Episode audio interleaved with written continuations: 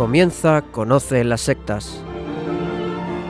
Un programa que presenta Vicente Jara.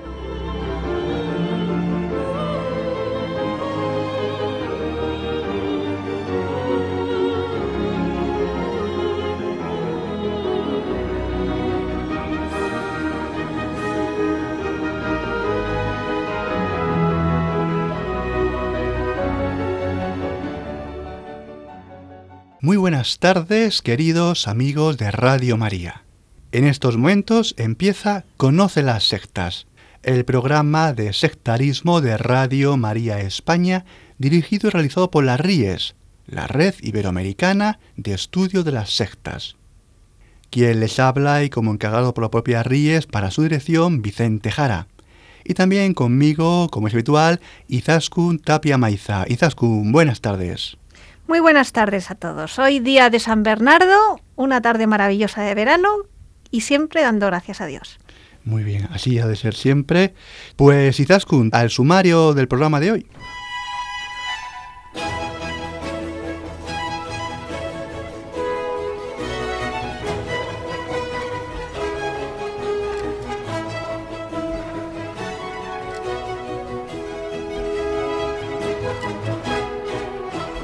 En el programa de hoy hablaremos de un sacerdote católico, el padre Thomas Keating, monje trapense, que tiene un método de meditación. Analizaremos lo que él llama la oración centrante y seguiremos con las noticias sobre sectarismo a nivel mundial de la mano del sacerdote Luis Santamaría, desde la diócesis de Zamora.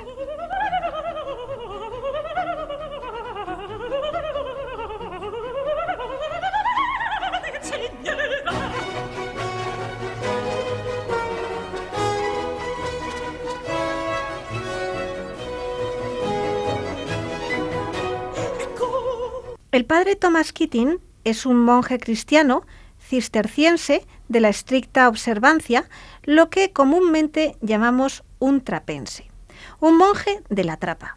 Nació en el año 1923 en Nueva York. El padre Keating vive aún, gracias a Dios. Es verdad que es muy mayor, ahora tiene 93 años, pero aún vive. Lo que nos interesa de él es que en torno al año 1975 desarrolló la llamada Centering Prayer, oración de centramiento, oración centrante, podríamos traducir, oración para ir al centro. Es un método de oración contemplativa, de silenciamiento. A raíz de ella, que se ha difundido por todo el mundo, desarrolló la Contemplative Outreach, que creo que podemos traducir como difusión de lo contemplativo. Y esto es lo que vamos a ver hoy. Y verán la razón. Vicente, ¿cómo es que traemos aquí al padre Thomas Keating? Pues sí, porque vamos a ver, en este programa, conocen las sectas, hablamos de sectas. También hablamos de la nueva era, la New Age y hablamos de cómo se infiltra este veneno en la misma iglesia. Bien, pues creo que ya queda claro. Lamentablemente, por eso hoy vamos a decir algunas cosas de la oración centrante, oración de centramiento, centering prayer, del padre Thomas Keating. Aunque es verdad que también con el padre Keating hay otros dos cofundadores, benedictinos también, William Menninger y Basil Pennington, pero es verdad que en toda la difusión y creación de diferentes fundaciones y redes, la figura central, la figura fundamental, siempre ha sido el padre Keating. Creo que vamos a tener que dedicar varios programas alertando, alertando de algunas figuras, de algunos miembros de la propia Iglesia Católica, sacerdotes, religiosos, que desde hace algunos decenios, algunos años, están ofreciendo, están difundiendo diferentes métodos de oración que realmente son poco cristianos. Vamos a dejarlo ahí. En general son poco cristianos. No son muy católicos, sino que más bien tienen no pocas cosas de la nueva era y hay que estar alerta y vamos a comentar en diferentes programas algunos de estos autores, de algunos de estos miembros de la Iglesia Católica. Y aquí está entre otros el padre Thomas Keating y la oración centrante, ¿no? Pues eso es, Izaskun. Y vamos a explicarlo con brevedad. A ver, para no perdernos, al final todo esto pues es muy simple, porque se puede resumir en muy poquitas cosas esto de la oración centrante, como también lo dice en multitud de ocasiones el padre Keating. La clave de todo, queridos oyentes, el centro de todo, el meollo de todo, son las mismas pautas para hacer la oración centrante, que si la leen, por ejemplo, en inglés, en original, o la leen en castellano en sus diferentes métodos, se escuchan incluso al padre Keating, incluso a sus seguidores en diferentes épocas, años actuales, años de principios del siglo XXI, finales de los 90, finales de los 80, en los comienzos incluso, en diferentes libros o retiros, siempre son las mismas pautas. Pues vamos a leerles, queridos oyentes, estas pautas que son el centro, el meollo del Centering Prayer.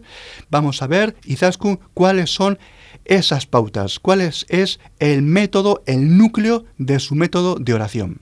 Elegimos una palabra sagrada como el símbolo de nuestra intención de abrirnos a consentir a la presencia y acción de Dios en nuestro interior.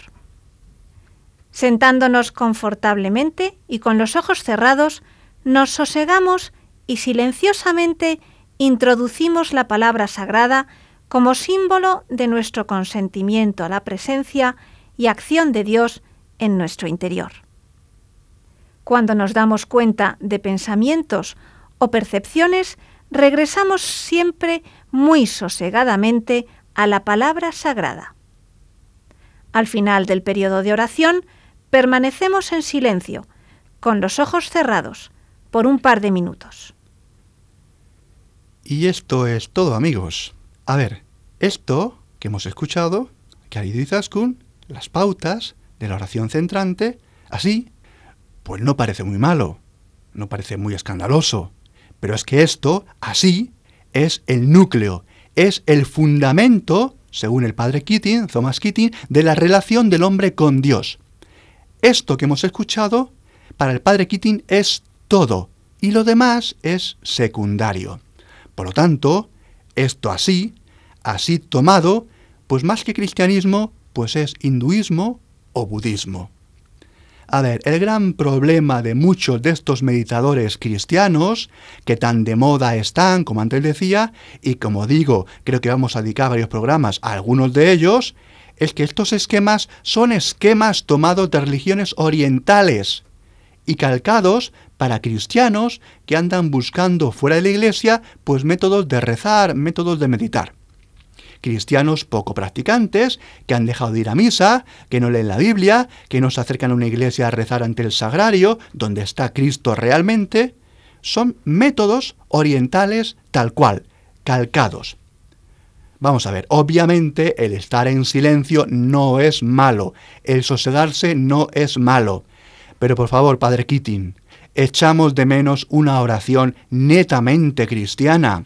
Echamos de menos una oración y un diálogo con Jesucristo, con Dios Padre, una invocación al Espíritu Santo, oraciones incluso a la Virgen María. Y mira que tenemos los versículos del Evangelio de San Lucas que rezamos en el Ave María, tan bellos, o el Magnificat, que decir, oración bellísimas a la Virgen María, o de la misma tradición de la Iglesia cantos también a Jesús en la Eucaristía, oraciones muy bellas, himnos, salmos de la liturgia de las horas. Es más, porque el mismo Padre Nuestro es una oración que el mismísimo Jesucristo nos dijo cómo rezar a Dios con el Padre Nuestro. Aquí, en la oración centrante, queridos oyentes, que nos ha leído Izaskun, no hay nada de esto. No tenemos oración litúrgica, salmos, lecturas bíblicas. Y el Padre Keating considera este tipo de oración, con estas pautas, como la oración principal, la oración nuclear del cristiano y de cualquier persona en su relación con Dios. Y eso no, Padre Keating, y eso no. Ahí se equivoca usted de parte a parte. Pues totalmente de acuerdo, porque si solo es esto, falta casi todo lo que siempre hemos llamado oración los cristianos. Eso es. Y es verdad que el padre Keating las menciona habla de otros tipos de oración. A ver, en algunos libros del padre Keating, ciertamente que habla, por ejemplo, de la Eucaristía. Comenta de acudir a la Eucaristía con cierta regularidad. Habla también de hacer oración con la Biblia, la lectio divina, la lectura orante y contemplativa desde la misma palabra de Dios en la Biblia. Y dice que la oración centrante no pretende sustituir o reemplazar a estas otras formas de oración. Pero el padre Keating también dice lo siguiente, y entonces lo estropea. Lo estropea cuando en sus libros leo que la oración centrante es el método para colocar, para situar a los otros tipos de oraciones en una perspectiva más adecuada. Es decir, que la misma oración, que realmente es oración oriental budista zen, se coloca en oración que da sentido al resto de los tipos de oración, incluso la oración que Cristo nos enseñó, el mismo Padre nuestro que antes hemos dicho, y esto es muy peligroso. También dice el padre Thomas Keating que con la oración centrante se profundiza más en la relación con Jesucristo. Pues mire, padre, que no, eso es falso, padre Keating, y creo que usted lo sabe, porque usted es un monje y tiene una inmensa formación. Vaya, vaya burrada, creo yo, decir esto así tan abiertamente. Otra cosa, Vicente, los puntos que he leído antes, si puedes decir algo desarrollándolos en cuanto a la palabra sagrada. Sí, eso es. Ahora iba a ello. A ver, si recuerdan los puntos, que hemos visto estas cuatro pautas para hacer esta oración centrante, se habrán dado cuenta que es fundamental de la palabra sagrada que hemos de elegir para agarrarnos a ella durante la oración. Y esto de la palabra sagrada, esto es netamente oriental y se llama mantra, se llama mantra. Así que cuidado, es oriental, se llama mantra. Pero diré más, porque el mismo padre Keating da los siguientes ejemplos siempre los mismos ejemplos en sus cursos, en sus libros, en sus retiros, de posibles palabras sagradas para que cada uno elija en su oración centrante la que quiera. Dice, atención, los siguientes ejemplos para que podamos usar. Dice, Señor, Jesús, Abba, Padre, y hasta aquí, como ejemplos, pues perfecto. Y pueden incluso entroncar con la famosa oración de los cristianos de Oriente. Quien conozca un poco más sabrá que me estoy refiriendo a la filocalia, la oración de los monjes orientales cristianos. Esta oración de los monjes cristianos de Oriente es muy antigua y es muy buena, es muy adecuada, es la filocalia. La oración del corazón, que es como repetir, como en el rosario, repetir continuamente, por ejemplo, el nombre de Cristo o un pasaje del Evangelio, por ejemplo, Jesús, hijo de David, ten compasión de mí. Por lo tanto, con respecto a las palabras Señor, Jesús, Abba, Padre, pues no hay problema en rezar con ellas, al margen, como decimos, de que el método este del Padre Kitty, pues ya en sí mismo es malo por ser budismo zen. Pero es que además el padre Thomas Keating lo estropea otra vez, porque siguiendo a estas palabras que hemos dicho, la siguiente es madre. Vamos a ver, vamos a ver. Muy mal, muy mal otra vez. ¿Qué significa esta retaíla de Señor, Jesús, Abba, Padre, Madre? Padre Keating, ¿se refiere madre a la Virgen María? No lo creo. No lo creo, porque siempre el orden en sus libros y el orden en sus retiros, que me he visto un montón, siempre el orden es Abba, Padre, Madre. Bien, a ver, queridos oyentes, en el cristianismo no existe la palabra madre dentro de la divinidad. No existe. Dios es Padre. Dios es Padre. No es Madre. Madre es un tipos en griego tipos, es una tipología que se aplica a dos figuras. Por un lado a la Virgen María, la Madre, la Virgen María. Por un lado a la Virgen María. Y por otro a la misma Iglesia, la Madre Iglesia. Por eso María es figura de la misma Iglesia. Pues bien, estos aspectos marianos y eclesiológicos no existen en la oración centrante del Padre Keating. Lo que nos está metiendo, lo que nos está metiendo es una interpretación de Dios como Padre, Madre, que algunos por ahí a veces también equivocadamente usan, pero que no es cristiana.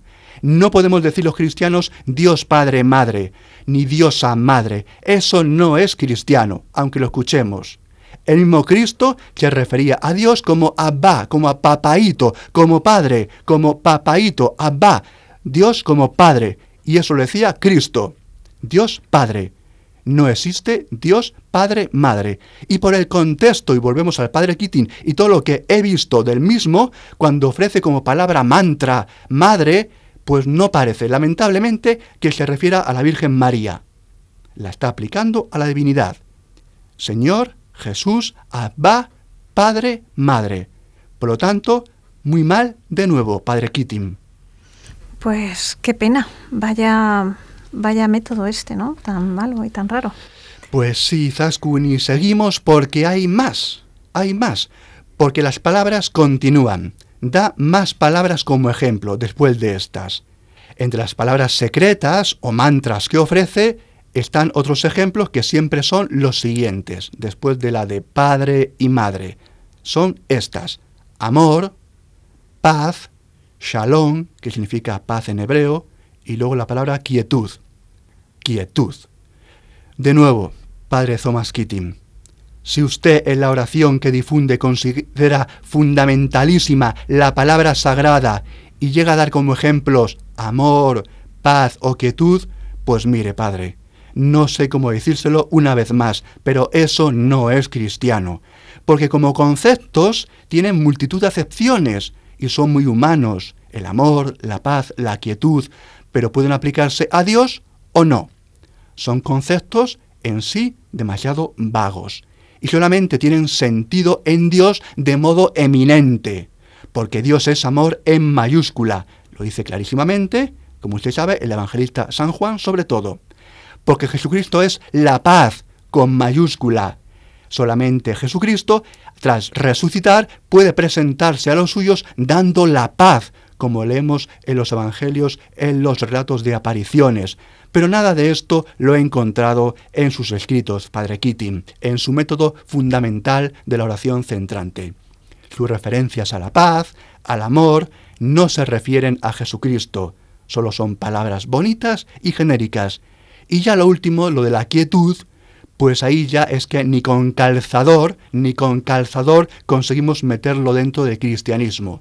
La quietud, el concepto de quietud es oriental, es un concepto que nunca ha sido cristiano. El concepto de quietud no existe en el cristianismo.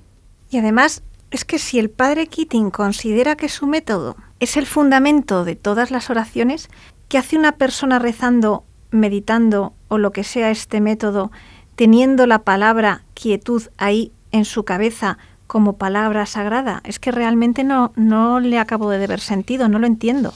No lo entiende ni tú ni lo entiende nadie porque esto no es cristiano, por más que lo repita una y otra vez el padre Thomas Keating. Pues quizás vamos a escuchar algo de música, que creo que hay muy buena música esta tarde, como es habitual. Bueno, siempre lo pretendemos, ¿verdad, Vicente? Pero además es que en este programa, mm, para que nos ayude a reflexionar un poquito de estas cosas que venimos escuchando, hemos decidido traer música del compositor y maestro de canto napolitano, Nicola Porpora quien nació el 16 de agosto de 1686 y fue maestro de canto de importantes castrati como Caffarelli, Senesino y Farinelli. Hemos escogido precisamente la música de este autor para que desde su serenidad y templanza nos ayude a reflexionar sobre lo que estamos analizando en el programa de hoy, un mundo de relativismo, de egoísmo y complacencia, como es el que siempre nos vende la New Age. Escuchamos, pues, a Nicola Porpora en Alto Giove e tua Gracia de Polifemo.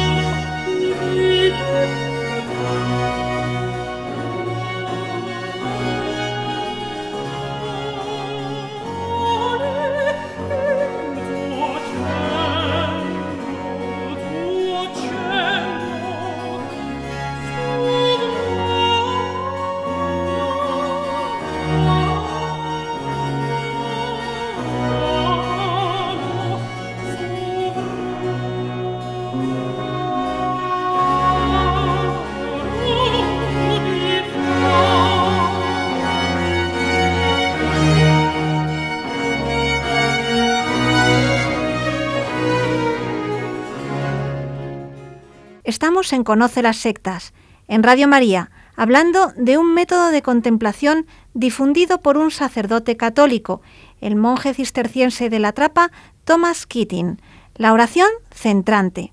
Y acabamos de ver que más que cristianismo es algo así como hinduista, budista zen. Eso es. Y seguimos. Y esto ocurre porque, como en otros lugares relata el padre Keating y otros colaboradores suyos de este método, el fondo budista, y lo dicen ellos, el fondo budista y zen es muy alto. Ciertamente que el padre Keating comenta que su oración se hunde en sus raíces en los padres del desierto del cristianismo, aquellos primeros anacoretas y primeros eremitas cristianos. También dice él en los monjes de los primeros siglos, en la misma lectio divina, o también dice en los místicos carmelitas, como Teresa de Jesús o Juan de la Cruz. Pero esto, esto, aunque lo diga, aunque lo repita, como decimos, es falso. Padre Keating, entre usted y yo, eso es mentira. Conozco bien, conozco, puedo decir bastante bien, la mística carmelitana. Que encima, mire usted, es mística nucial en buena parte, no es mística esencialista, que sí pegaría con la que usted ofrece. Pero es que ni la mística esencialista de participación neoplatónica, agustiniana, ni incluso entra en su método y sus menciones y referencias a los monjes primeros y a la filocalia tampoco. Porque esta oración primera de anacoretas y de eremitas de Padre del Desierto es tremendamente bíblica. Usted, Padre Keating, está en otra onda. Y lo que dice no es verdad. Su tradición es netamente oriental, pero no del Medio Oriente cristiano, sino del Oriente lejano, del Oriente lejano. Y no da tiempo en este programa a dar muchos más argumentos, pero sigamos dando alguno más. Porque incluso el padre Keating dice que si en tu meditación silenciosa de la oración centrante tuvieras pensamientos devotos, debes dejarlos, debes apartarlos, porque lo importante es el silencio, alcanzar el silencio, solamente el silencio. Pues mire, esto esto jamás ha existido en ninguna forma de oración o meditación cristiana, ni incluso en ningún santo de la Iglesia, que también son modelos espirituales a la hora de aprender a rezar. Esto, Padre Keating, que usted dice, no es cristiano. A ver, la verdad es que hace, del de hace pues unos 40 años, es verdad que ha habido muchas críticas del de dentro de la iglesia, por expertos en espiritualidad, por monjes incluso, contra este método del padre de Thomas Keating. En general, en la misma dirección que estamos aquí diciendo, de que su método no tiene raíces cristianas, como aquí les estamos diciendo. Y en todo esto, y para mejor diferenciar lo que es y lo que no es oración cristiana, recomendamos, queridos oyentes, el documento del año 1989, que en alguna ocasión hemos mencionado aquí en Conoce las Sectas, que es el siguiente. Atención, se llama así, Carta a los obispos de la Iglesia Católica sobre algunos aspectos de la meditación cristiana. La fecha es del 15 de octubre del año 1989. Documento elaborado por el entonces prefecto para la Congregación de la Doctrina de la Fe, el cardenal Joseph Ratzinger, como decimos, en fecha 15 de octubre del 1989. 15 de octubre, ¿verdad? Pues sí, fiesta de Santa Teresa de Jesús. Pues bien, ahí queda claro que este tipo de oraciones, como la del padre Thomas Keating, no son cristianas. Lo tienen en Internet. Repetimos. Una vez más, que es súper interesante. Carta a los obispos de la Iglesia Católica sobre algunos aspectos de la meditación cristiana. Y lo recomendamos como tantas veces ya hemos hecho. La verdad, y todo hay que decirlo, es que me llaman algunas cosas la atención del padre Keating. Y son dudas que tengo y que no creo que pueda resolverlas porque tendría que preguntárselas a solas a él. Y voy a lo siguiente. A ver, y es opinión mía, Creo que el padre Keating en lo que dice, porque es un hombre muy inteligente, muy formado, es un sacerdote, es un monje y conoce bien lo que es la oración, la meditación, creo que el padre Keating hace trampas, como aquí creo que hemos expuesto suficientemente. y que no dice la verdad cuando afirma que esta oración centrante es cristiana. Vamos a ver, el padre Keating es un monje trapense, va siempre, viste siempre con sus hábitos de monje, no es que vaya por ahí de paisano, sino que siempre, siempre, y esto hay que reconocérselo, siempre va con hábitos, un hombre, como decimos, muy formado. Y he visto, como antes decía, por muchos vídeos de él, de ahora, de estos últimos años, de diferentes años, de diferentes épocas, libros bastante escritos por él, incluso cursos dados por algunos de sus seguidores. Bien, él sabe que esta oración, como digo, no es cristiana, pues porque cualquier especialista en teología espiritual se lo puede decir y no es cuestión de si sí o si no, sino que es un hecho realmente muy claro. Y él lo sabe. Pero me atrevería a pensar que él lo hace porque él cree de llevar a mucha gente que no rezaba, de llevar a mucha gente a rezar en este método, aunque sea en un método oriental. Esto es lo que yo pienso, al menos, Izaskun. Bien, vamos, entonces, tu opinión es que crees que en el fondo tiene buena intención en lo que hace. Eso es, eso es lo que yo pienso. Creo que el padre Keating, en su bondad, intenta un fin bueno, pero realmente lo viste de otra cosa. Pero realmente también hay que decirle lo siguiente. Creo, padre Keating, que al final, con ese intento, pues también se ha equivocado. Es verdad que su intención creo yo que era buena, pero su método es malo.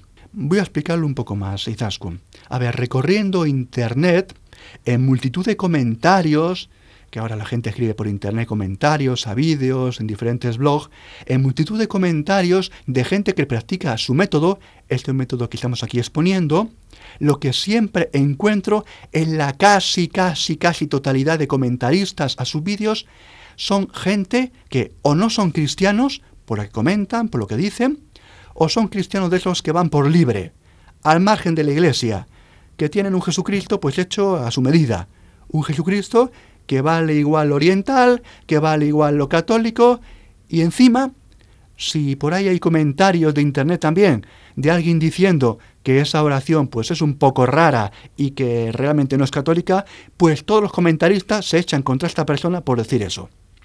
Es decir, lo que yo veo entre los seguidores de este tipo de oración centrante es que es un método que en general no lleva a ninguna persona alejada de la iglesia a volver a entrar en la iglesia católica, no lleva a nadie a profundizar en la liturgia cristiana, no lleva a nadie a practicar los sacramentos, no lleva a nadie a unirse a Cristo en su banquete eucarístico, no lleva a nadie a la lectura de los evangelios, sino que lleva a un sincretismo religioso de tintes muy orientales, a la New Age, a esta nueva era de mezcla de Oriente, de Occidente, de cristianismo y especialmente dejando en esas personas, como veo y veo y veo por comentarios, dejando especialmente en esas personas una percepción contraria, contraria a la institución de la Iglesia.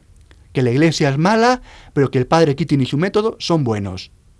Lo que nos contaron los curas no valía, la iglesia no merece la pena, la iglesia no me ayudó, pero el padre Keating y su método es maravilloso. Y esto que veo en comentarios, y muchos y muchos y muchos, esto, padre Keating, lo sabe usted, y lo sabe usted mejor que yo. Y por esa razón digo que creo que el fin de su buena intención, pues era eso, una intención buena, pero que encima, con un método malo, ha llegado a un fin perverso, un fin que encima no ayuda a nadie, sino que aleja del cristianismo y lleva a la gente a una mezcla, a la New Age, a una religión a la carta, que cada uno coge de aquí, coge de allí y reza en este método budista de silenciamiento y ya está. Pues Vicente, por las explicaciones que nos has ido dando, mm, podemos decir, por lo tanto, que es totalmente rechazable este método de oración centrante. Pues sí, totalmente rechazable, totalmente desaconsejable. Pues yo creo que está bien claro. Nos lo has expuesto con una, pues, pues eso, con una intensidad y una claridad meridiana. ¿Quieres aportarnos algo más? Pues sí, Zaskun, déjame como cierre de todo lo que vamos diciendo, decir lo siguiente. A ver, no podemos comentar pasajes y fragmentos de sus obras por falta de tiempo, también porque creo que es suficiente lo que vamos diciendo, donde encontraríamos pues cosas que nos sorprenden bastante, que nos sorprenden mucho, su visión del hombre, su visión del pecado, cosas como poco confusas, como poco. Voy a quedarme, no obstante, mencionando lo más grave, lo más grave que encontramos en sus libros y en algunos de sus retiros, que es el concepto de Dios que tiene el padre Thomas Keating, que si lo cogemos separadamente, esta expresión de Dios, del padre Keating, que si lo cogemos separadamente y lo oyera por ahí cualquiera que no supiera que lo ha dicho un sacerdote católico, y le decimos que lo evalúe, sin decir, como decimos, su autor, que lo evalúe, nos van a decir todo el mundo que eso es hinduismo. Que eso es hinduismo. Y para que a ustedes les quede más claro, vamos a escuchar al padre Keating en unos instantes, en un vídeo de un retiro, para que ustedes escuchen su voz. Es verdad que está en inglés, pero es muy breve, él habla muy lentamente, quien conozca el inglés lo va a entender perfectamente, pero no obstante, lo hago por la gravedad de su método y por lo que estoy diciendo de su método y de esta oración centrante. Pues vamos a ponerlo, lo escuchamos, un minuto escaso, y ahora lo traducimos.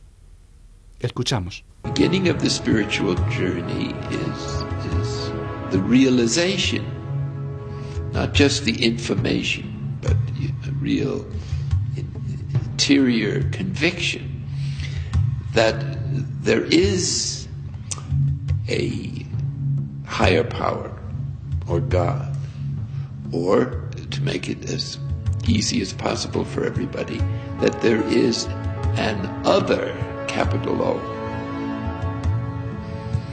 Second step, to try to become the other still a capital O.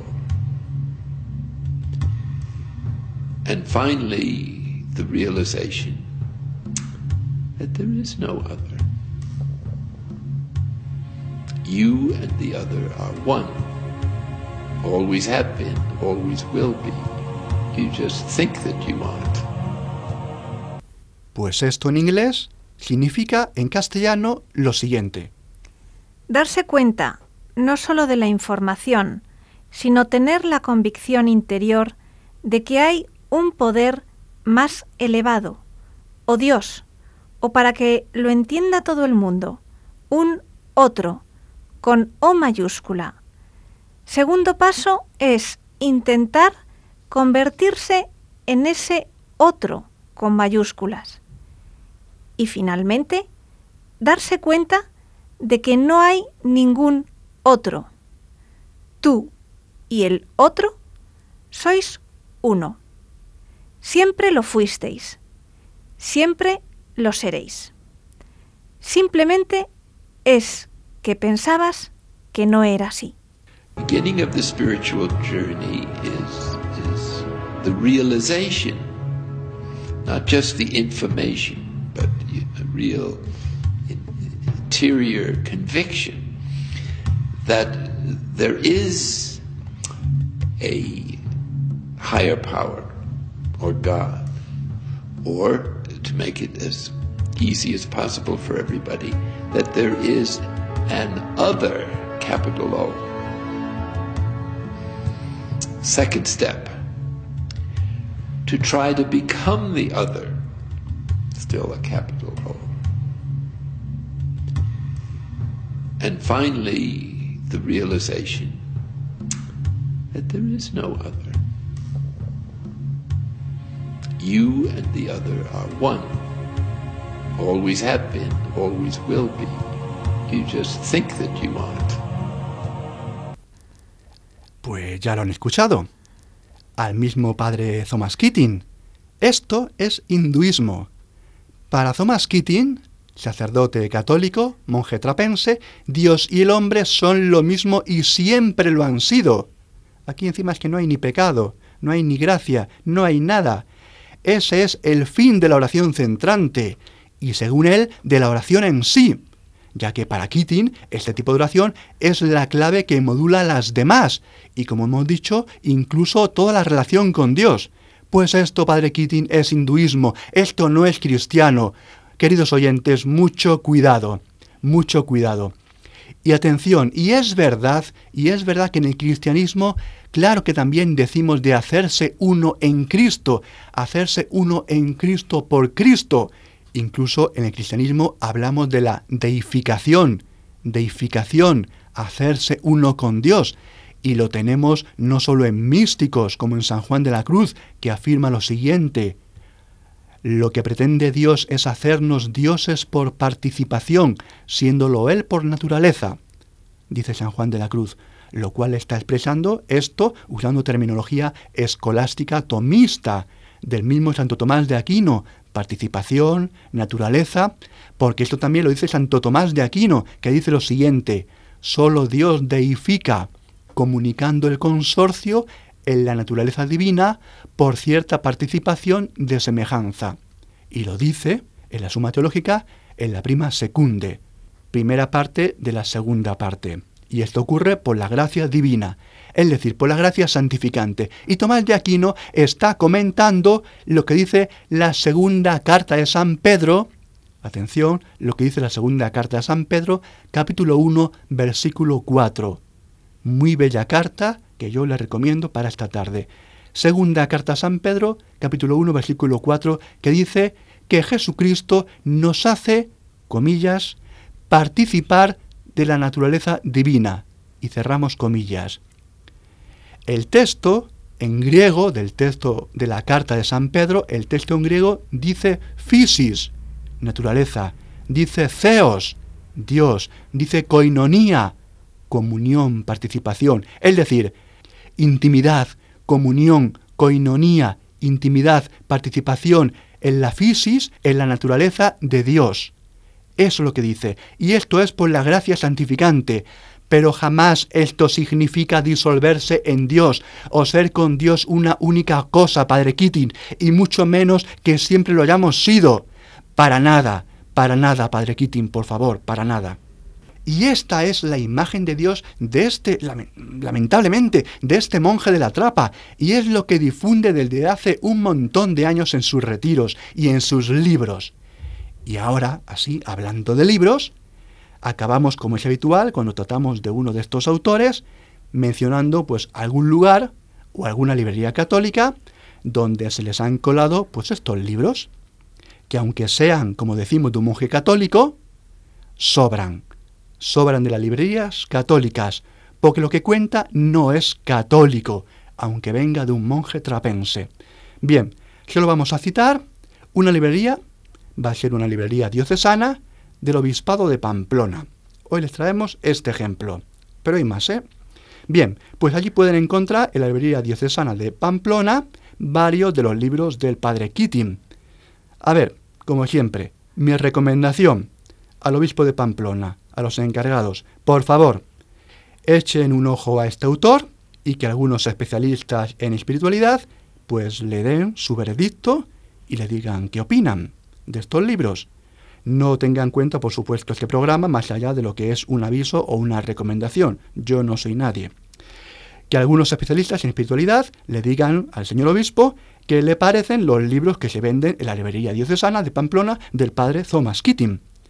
Bien, y también otras librerías. Hoy solamente mencionamos esta. Que miren sus listados los demás también y hagan lo mismo.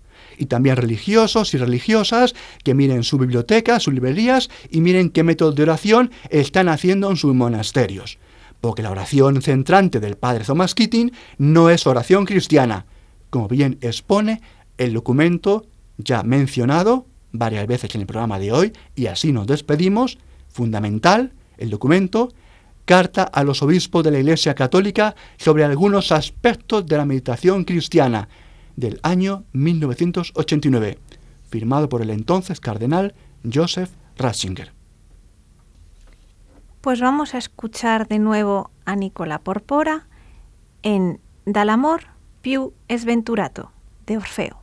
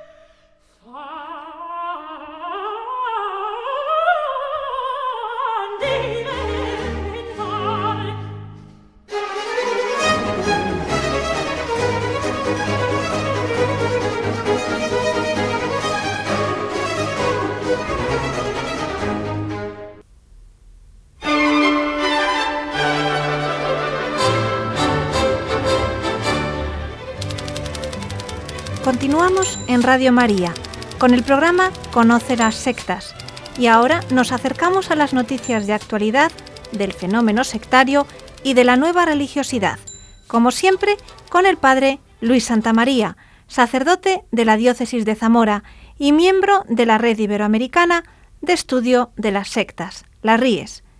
Buenas tardes, padre Luis. Buenas tardes, Izaskun, y un saludo a todos los que nos escuchan en Radio María. Cuando quieras, vamos con la primera.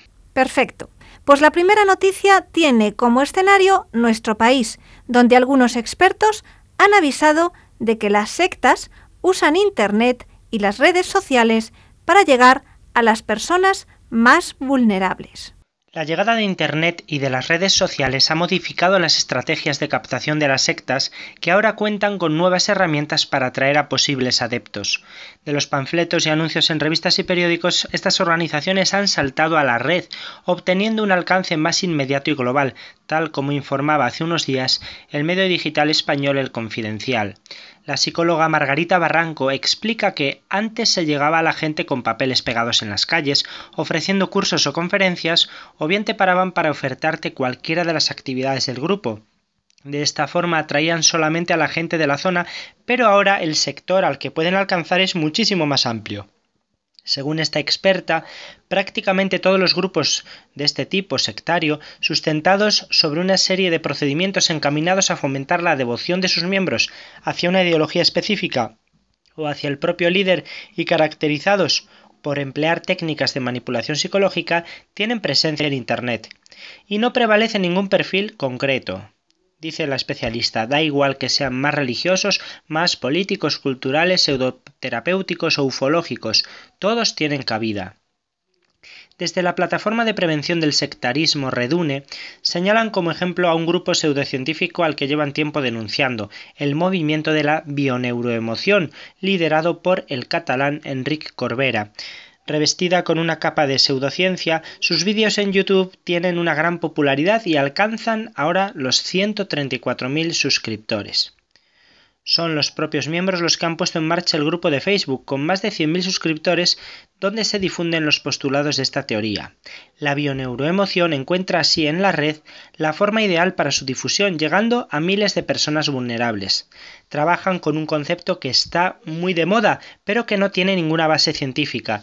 Nuestro estado emocional es el causante de las diferentes em, enfermedades y por lo tanto tenemos el poder dentro de nosotros para sanarnos, resolviendo ese estado negativo. Es lo que explican desde Redune. Margarita Barranco explica que en ocasiones se solicita el cierre de algunas páginas web y la retirada de publicidad, pero el número de webs es muy alto y los grupos cambian su cara con mucha frecuencia. Para conseguir una retirada habría que demostrar que están cometiendo un delito que esté tipificado, y ese, concreta la psicóloga, es el gran problema. En España la legislación con respecto a estos grupos es complicada. El Código Penal considera que los grupos que, aun teniendo por objeto un fin lícito, empleen medios violentos o de alteración o control de la personalidad, están incurriendo en un delito. A pesar de ello, definir cuándo se está controlando la personalidad o cuándo suponen un daño para las víctimas ha sido un reto eh, durante años en los tribunales que en muchos casos han terminado desestimando las causas. Por desgracia para víctimas, para las familias afectadas y para la propia sociedad, Internet ha supuesto un trampolín para los grupos coercitivos que trabajan en su posicionamiento y su presencia web con el objetivo de captar a nuevos miembros que sigan sus planteamientos y respalden sus teorías. Al menos por el momento, las políticas de las compañías y el sistema judicial no son defensa suficiente para frenar su actividad, que cada día crece en usuarios y en visitas. Pues vamos ahora con dos noticias que han sucedido en Argentina y que tienen que ver con el tema tan común en esta sección de nuestro programa de los testigos de Jehová y su negativa a recibir transfusiones de sangre. Dos noticias además que han sucedido en los mismos días, entre finales de julio y primeros de agosto. La primera de ellas dice, la justicia autorizó un trasplante de médula a una menor de edad que era hija de una testigo de Jehová. El juzgado número uno de menores de la provincia argentina de Corrientes autorizó a una menor que parece que padece síndrome mielodisplácico a realizarse un trasplante de médula ósea al que su madre se negaba por ser testigo de Jehová. La progenitora afirmaba que el tratamiento va en contra de sus principios religiosos. Sin embargo, en una decisión de gran importancia, la juez expresó que el ejercicio de la responsabilidad parental no es absoluto, sino que encuentra como límite el interés superior del niño. En los autos se explica que la menor, que además tiene una hipoacusia severa, padece de una enfermedad linfoproliferativa que puede llevar a una leucemia en el curso de su evolución, cuyo tratamiento curativo es la realización de un trasplante de células progenitoras hematopoyéticas o médula ósea. Considerando los médicos tratantes que de no realizarse dicho trasplante, la adolescente corre riesgo de vida.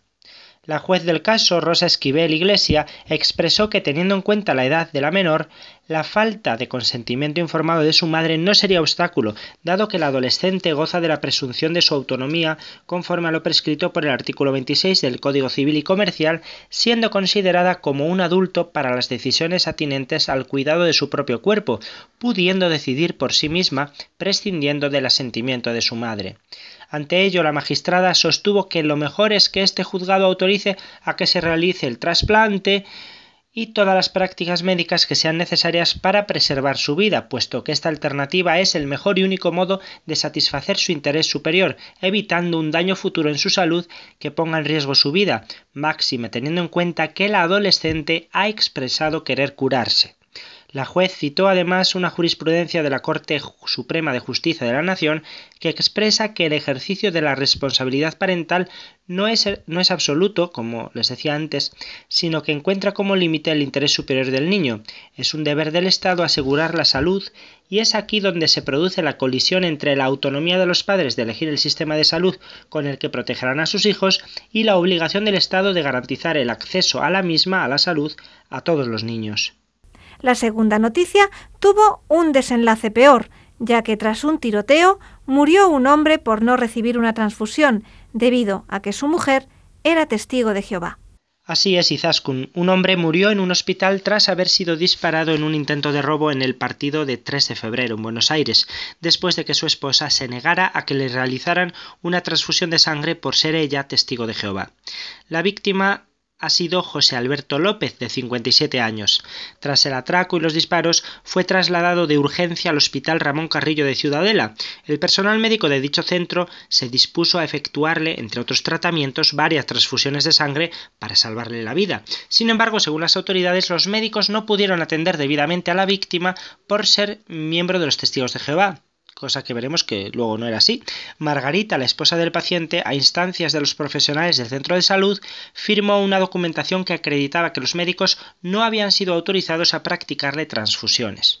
Por su parte, Víctor, hermano de la víctima, aseguró que su hermano, el que ha muerto, no era testigo de Jehová, sino su esposa, quien tomó la decisión de no transfundirle sangre. Víctor habló con abogados para saber si podía hacer algo, pero no tuvo tiempo suficiente. José Alberto murió el pasado 27 de julio y fue velado al día siguiente.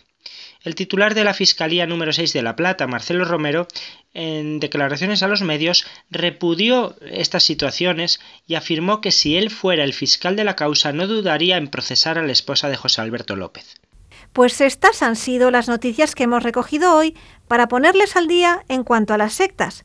Gracias por tu trabajo, Padre Luis, y nos escuchamos en el próximo programa. Gracias a vosotros, Izaskun, y hasta dentro de dos semanas, si Dios quiere. Vamos a escuchar de nuevo de Nicola Porpora, ahora Salve Regina.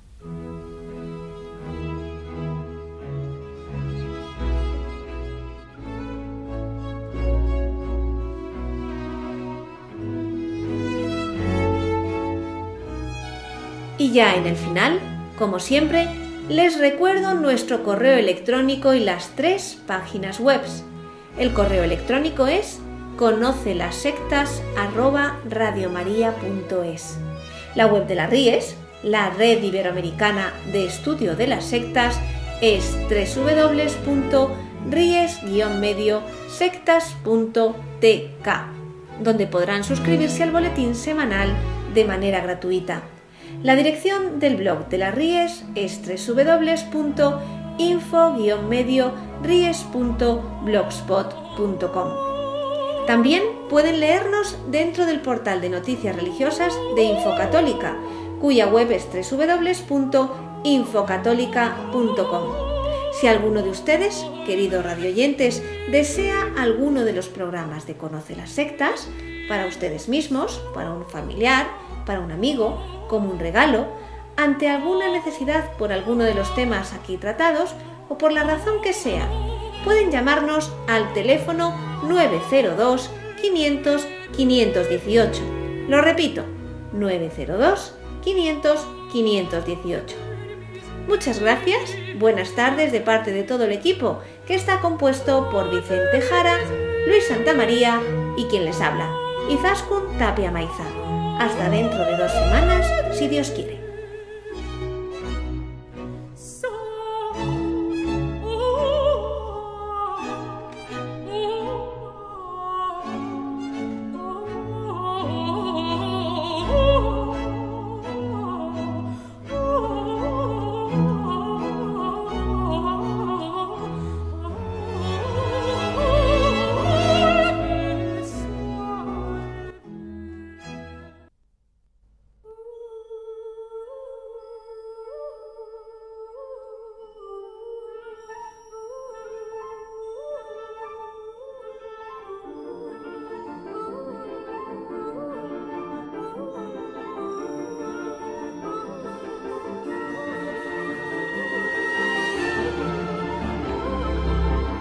Han escuchado Conoce las sectas, un programa presentado por Vicente Jara.